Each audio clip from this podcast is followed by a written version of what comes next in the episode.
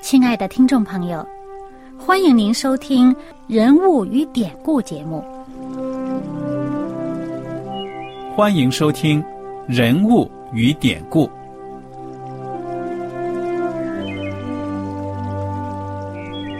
听众朋友们，当你读圣经的时候，不知道有没有过这样的想法？生活在几千年前的圣经人物，与我们这生活在二十一世纪的人有什么相关吗？那些古时候缔造了历史的伟人们，只是些令我们感叹而望尘莫及的对象吗？那些败坏了品德的小人和有负圣托的失败者，难道只是为了让我们嗤之以鼻吗？在这个人物与典故的节目里，我和小燕将与大家一起，通过圣经中的人物和他们的事迹，看看我们能从他们的故事中得到哪些启发，以便用正确的态度来对待我们每天所面对的生活和挑战。共同奔走天国的旅程。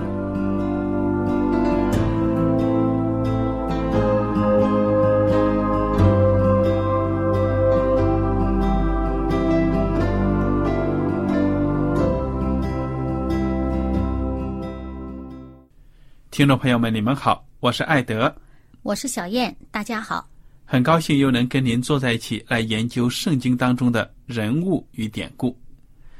我们呢？已经学习完了这个《列王记》，还有这个《历代志》这几大卷的圣经，其中呢有很复杂的历史人物故事等等。那么我们现在呢，今天要看的呢就是《以赛亚书》，是众多的先知书当中一个可以说是最突出的一卷书。那么小燕跟大家讲一讲这个以赛亚。是什么时代的人？是有什么样的特色呢？嗯，以赛亚这一位先知呢，他侍奉上帝的时间是很长。嗯，如果从他最前面的时候到后面呢，加在一起得有五六十年的时间。嗯啊，那么他侍奉的这个时期呢，他是属于在这个南国犹大。呃，做这个先知的，那么他这个时期呢，大概是在这个北国，呃，最后的那几十年当中，就是北国在被灭亡之前啊，最后那几十年里面，他做侍奉，做这个先知。呃，那么我们知道呢，先知往往呢，他是呃，他不能呃向百姓宣告的话，不能用自己的话去说的。嗯啊，他是呃，等于是在百姓当中呢，做上帝的代言人，是上帝叫他说什么，他就说什么。嗯，而且往往呢，是好像呃，这个百姓有了什么问题，上帝要发出警告的时候，就借先知的口去发出警告。所以很多时候呢，先知所说的话呢，这个听的人就听得不高不高兴。嗯，那么我们也知道以赛亚。他所生活的这个时代呢，其实也是蛮动乱的，对不对啊？嗯。所以在这个动乱的时代，又看着那么多的百姓呢，不像话，拜偶像啊，或者说有什么其他的这种社会风气都不正，那么当先知，可以说他心里面内心的负担是很重的。嗯。在这种情况下呢，先知他为上帝做工。上帝借着他的口说出督责、训斥，或者是表扬的话呢，先知他的工作就是这样子。那么这个以赛亚呢，有的评论家呢就研究说，这个以赛亚呢，他的讲话挺可以说是一针见血、针砭时弊，对不对啊？嗯哼。那么。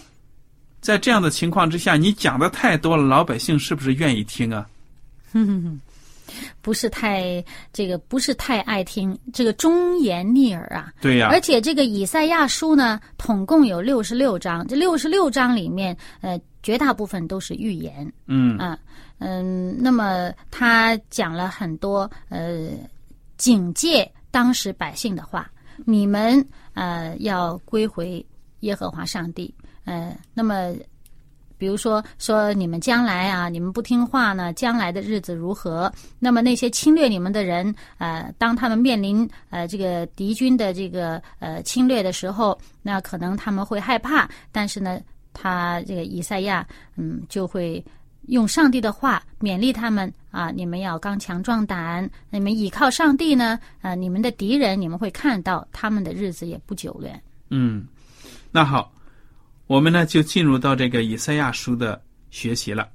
我们就抓这个重点呢，也就是说，这当中呢有一些诗句呢，这些章节呢是对后面的人影响非常的大，特别是呢。大家都记在心里面，当存心节来背的。嗯，还有呢，我们在新约的圣经当中呢，也能够找到类似的句子。于是呢，这个以赛亚书的一部分可以说就是成了新约的一些典故了，对不对呀？嗯嗯嗯。那么，我们就找这些重要的章节跟大家来分享，好吗？嗯，我们就是简单的呃介绍一下吧。那么呃，首先这个以赛亚书一开始第一章。当时呢，就是上帝借着以赛亚先知，就谴责当时的以色列百姓，呃，背逆上帝。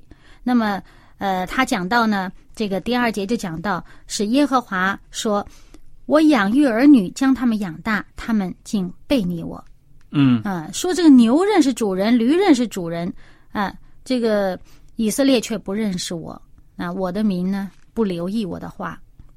嗯哼，那么呃，在第七节里面呢，就讲到他们的结果会如何呢？说你们的地图已经荒凉，你们的诚意被火焚烧，你们的田地在你们眼前被外邦人所侵吞，既被外邦人倾覆，就成为荒凉。嗯，那么仅存呢就是西安城。那么这西安城，我们知道在圣经里面呢，它指的是这个耶和华殿的山。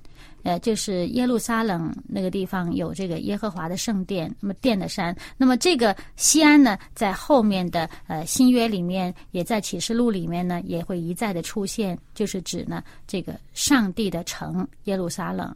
嗯，也当这个新天新地呃新耶路撒冷的时候呢，那也是呃有这么一个预旨。所以我们看到呢，先知就说了，你看看。百姓不成器，连这个城池呢都遭殃，对不对呀？嗯，当这个人呢败坏的时候呢，大地都要遭到可以说是一种咒诅、荒凉、被焚毁等等的。所以呢，这个先知就对百姓说：“警惕他们。”在第十三节讲到：“你们不要再献虚浮的公物。”嗯嗯，你们这个作孽又守严肃会，那我不能容忍。他说：“你们呢，要洗涤，要自洁，从我眼前除掉你们的恶行，要止住作恶，学习行善，寻求公平，解救受欺压的，给孤儿伸冤，为寡妇辩屈。”那么耶和华说：“你们来，那你们这样做的话呢，你们若甘心听从，必吃地上的美物。那。”你们的这个罪虽像朱红，必变为必变成雪白；虽红如丹颜，必白如羊毛。就是上帝要接近我们。嗯哼，这里就讲到呢，凡是悔改的，那上帝呢必呃为他们赐下这个呃福；那么悖逆的呢，就是必定有祸临到他们。嗯嗯，那么在第二章以赛亚书的第二章呢，就是讲到。在末日的时候，万民都必归耶和华殿之山。嗯，呃，讲到呢，在第十二节，我们讲到它上面说，必有万军耶和华降罚的一个日子，要临到骄傲狂妄的一切自高的，都必降为卑。嗯，这里就讲到，我们如果硬着脖子不肯归向上帝的话呢，那么呃，到有那么一日。嗯，当耶和华的大日来临的时候呢，所有的这一切，呢，他们都将会降为卑。所以这个描写的也是末日的审判，对不对呀？嗯，对。所有的人都要对上帝负责，要把自己的行为呢，可以说摆在上帝的面前，接受上帝的，要么是赏赐，要么是刑罚。嗯，而且讲到呢，到那一日呢，这个第十九节、啊十八节，呃，到这个二十一节里面讲到这这些景况呢，我们可以在启示录第六章的十四到十七节中见到，呃，就是当耶和华在他的荣光当中，这个主耶稣复临的时候，呃，那些呃。不肯悔改的人呢，他们的那种惊惶、那种害怕，嗯，那么但是呢，上帝的这一日呢，必然会来到。那么所以呢，这个在二十二节就讲到，你们休要倚靠世人啊，说他鼻孔里不过有气息，他在一切事上可算什么呢？就劝百姓到第三章讲到，就劝百姓呢，要依赖的是耶和华上帝。嗯哼。那么，凡是这个百姓的这个名记在生命册上的，必被称为圣。这是在第四章的这个呃第四章的第四节，就讲到那时圣在西安，留在耶路撒冷的，就是一切住耶路撒冷在生命册上记名的，必称为圣。所以，你看到这个天上的生命册呀、并不是在新约圣经之中才提到的一个新事物，嗯，在旧约都已经有了。对。那么这里讲到呢，第三节、第四节就是讲到主以公义的灵和焚烧的灵，将这个西安这个污秽洗去。那么这里面呃说洗去了污秽，那么呃圣在西安，留在耶路撒冷的，就是一切住耶路撒冷，在生命册上记名的，必称为圣。这里面呢就讲到呢，我们知道耶路撒冷这是称为上帝名下的这个产业，嗯是上帝的产业，上帝要洁净他产业的这个污秽，使这个产业成为圣。那么你仍然留在这个产业，留在上帝名下的城，这个城呢，我们知道在新约的时候，往往指这个上帝名下产业指的是教会啊，是吧？指的是上帝的子民嘛，对吧？那么我们仍然留在上帝的教会里面，我们仍然称为上帝名下的这个子民的时候呢，上帝呢，他要洁净属他的这些百姓，嗯保守他们的这个这个，使他们的这个污秽被洁净，称他们为圣。我们知道，在这里面讲到称为圣啊，这不是我们自己有什么圣啊，对呀、是上帝呢，把这个圣洁的名号加在我们身上的。嗯。上帝看我们为圣，我们就是圣洁的。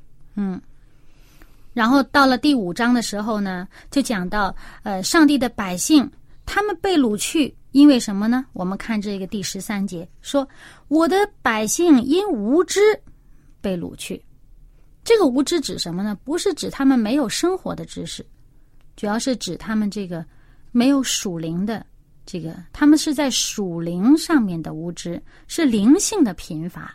嗯哼，当时这个北国以色列、南国犹大百姓都远离上帝，绝大部分的人都已经背弃上帝与他们与他们所立的这个约，他们去跟从了周围的人的这些习俗，他们呃缺乏道德，他们在这个属灵上面呃还在生活上面都是这个邪恶的、走败坏的、罪恶的道路，所以呢。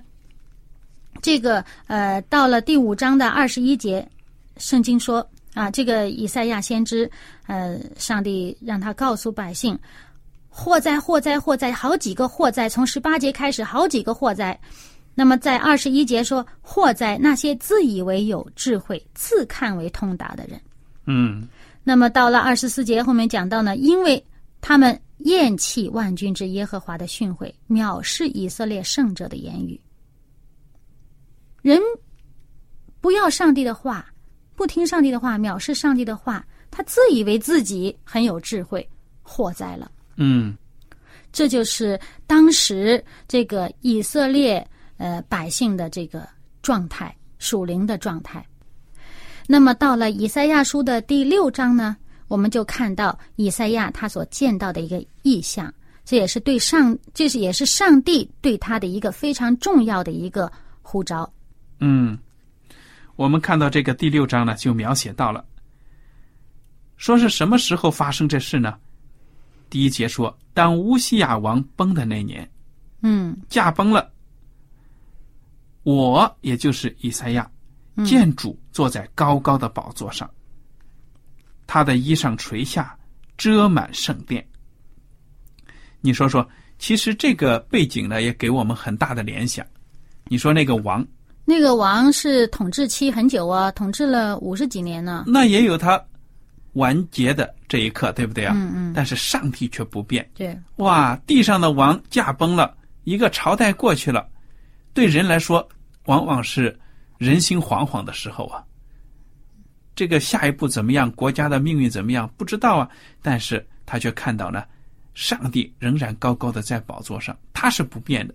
嗯，那么他看见上帝的宝座了，而且呢，第二节说，周围还有这个萨拉弗，还有这天使呢，在侍奉上帝。这天使呢，长着六个翅膀，而且嘴里面不停的喊着说：“圣在，圣在，圣在！万军之耶和华，他的荣光充满全地。”嗯，这一句经文非常有名啊。我们唱的这个圣诗里面，有时呃，经常这个开会唱诗哈，就唱那一首“圣哉，圣哉，圣哉”。对，嗯我就记得很清楚，就有这样的词语。哎，你说这以赛亚看见了上帝的宝座，那么当时他自己有什么感想呢？因为他本身他不是祭司啊，嗯哼，这个只有这个大祭司每年一年一次到至圣所可以见到这个上帝的施恩座，是吧？那么一般的人啊，即使再忠心的人呢，他在职务上他不可以进到至圣所去看这个，呃，这个施恩座，称为上帝宝座的地方，呃，那么是在地上哈，呃，那么他这个意象当中，他一见到上帝的宝座，他就反省自己，哎呀，糟糕！我是这么一个一个罪人，我哪配见上帝啊？坏了！他第一个反应，第五节就说：“祸在我灭亡了。嗯”他反省到自己是什么样的人呢？因为我是嘴唇不洁的人，又住在嘴唇不洁的民中，又因我眼见大君王万军之耶和华。嗯，那时候觉得亲眼见到上帝，就是人不可以见得到的，因为人呢污秽嘛。对呀，实在是不配，嗯对不对呀？那么其实不光是以赛亚，每一个人如果能够在上帝的面前站立的话呢，你肯定有同样的感受。上帝太圣洁了，嗯我们真的是太污秽了，嗯。不行啊！那么这时候呢，在这个意象当中，就有一位萨拉福飞到以赛亚的跟前，他就拿着一块这个红炭，是从这个坛上面取下来的，嗯哼，用火钳取下来，拿烧着炭得火红火红的，啊粘他的嘴，是而且说呢，看呐、这炭沾了你的嘴，你的罪孽便除掉，你的罪恶就赦免了。嗯。其实这里面有些什么这个属灵的意义，让我们联想到的呢？你看，它这个火红的炭是从坛上取下来的，这个坛是祭坛、圣坛或者香坛。这个坛，我们知道是这个上帝这个圣所、至圣所里面一切的这些呃摆设什么的，都是预表主基督的。嗯预表上帝的救恩的。那它这个红炭，我们记得圣经里面讲到，这个这个污秽的东西要用什么呢？有用这个火来洁净的，那么还有呢，用血来洁净，就是基督的血。这个，所以我们而且这两样都是红的，我们就把它联想到一起的话，就想到，嗯，这个是耶稣基督的这个救恩，耶稣基督的这个公义来洁净人的这个罪。那么，上帝先把他的仆人的罪洁净了、赦免了，把他改变了，在这个火的这个熬炼或者这个洁净过程当中，他的仆人改变了，改变了呢。接下来，这个以赛亚听到一个声音，听到主问他说：“我可以差遣谁呢？谁肯为我们去呢这是一个呼召啊，？”嗯对不对呀？呼召是干什么呢？就说谁愿意把我们的救恩传出去呢？嗯那么以赛亚看见了，听见了，当然就自告奋勇说：“我在这里，请差遣我。嗯，这是非常有名的一段这个嗯响应上帝呼召的一个回应。嗯哼，我在这里，请差遣我。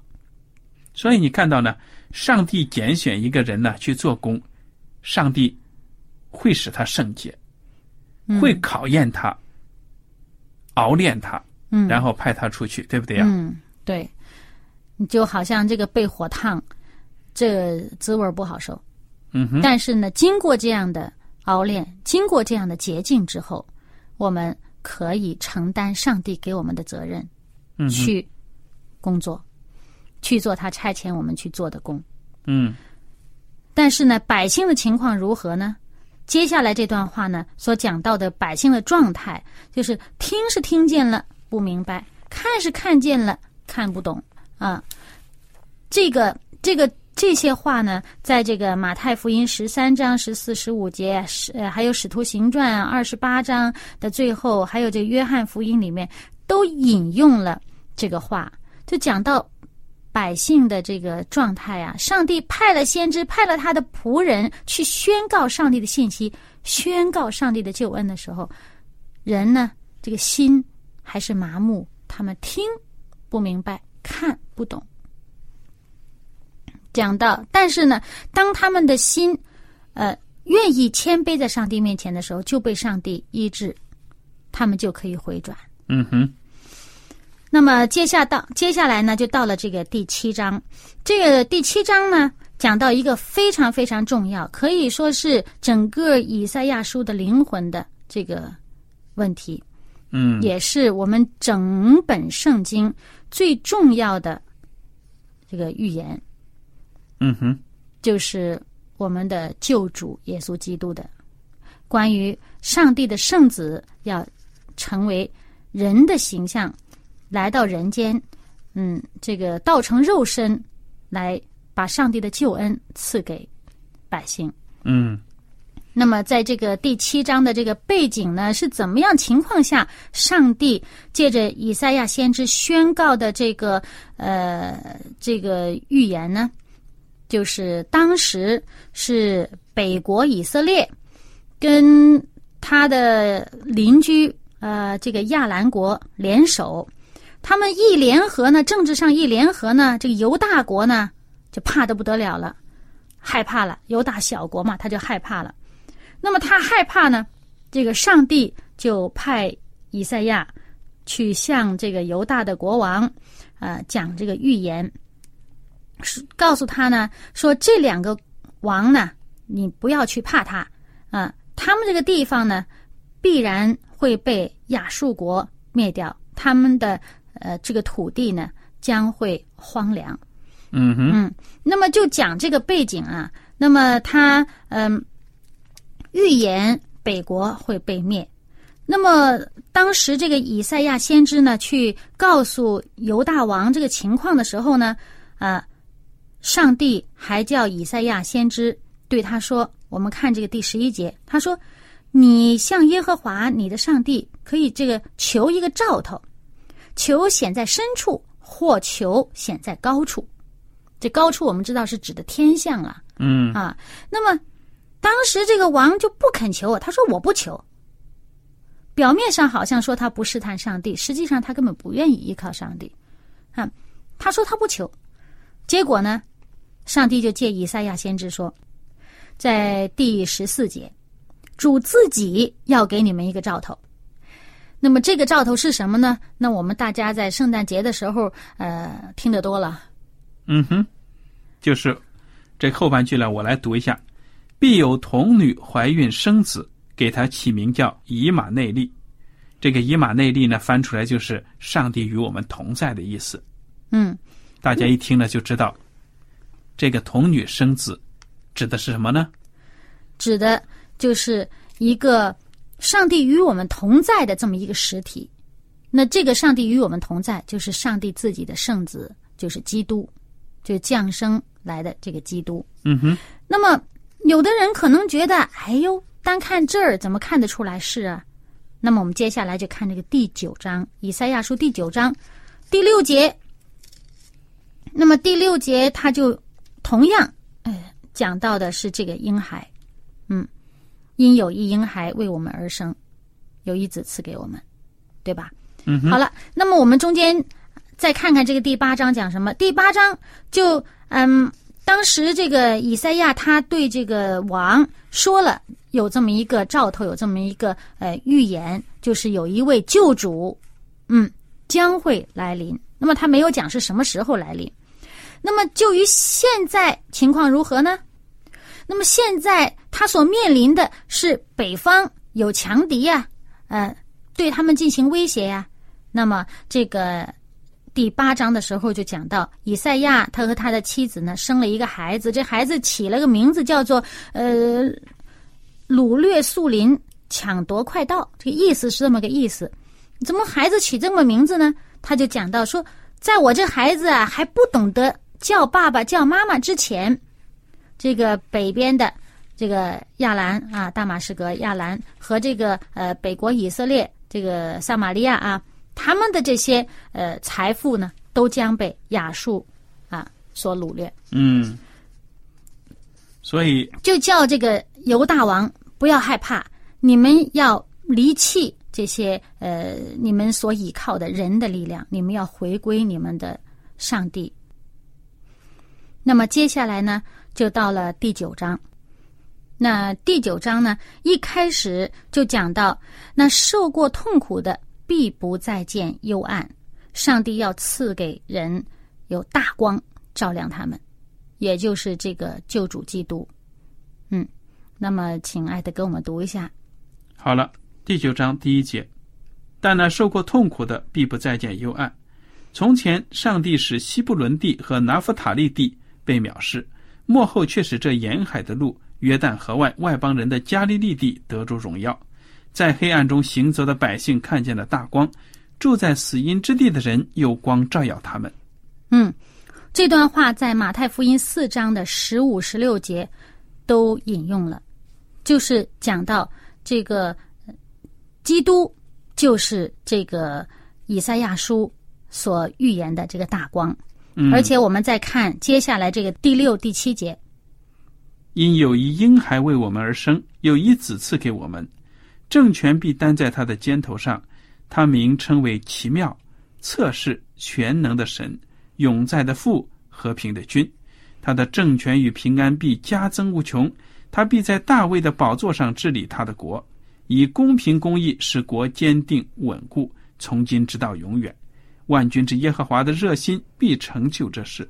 嗯，这大光就是这个婴孩，就是这个将要降生为人的耶稣基督。好了，由于时间的关系呢，今天的节目到此就结束了。你如果有什么问题和想法呢，我们欢迎您写信来。艾德和小燕非常感谢您今天的收听，我们下次节目再会。再会。喜欢今天的节目吗？若是您错过了精彩的部分，想再听一次，可以在网上重温。我们的网址是 x i w a n g r a d i o 希望 Radio，或是找旺福村也可以找到。记得把好东西介绍给您的朋友，与他一起收听。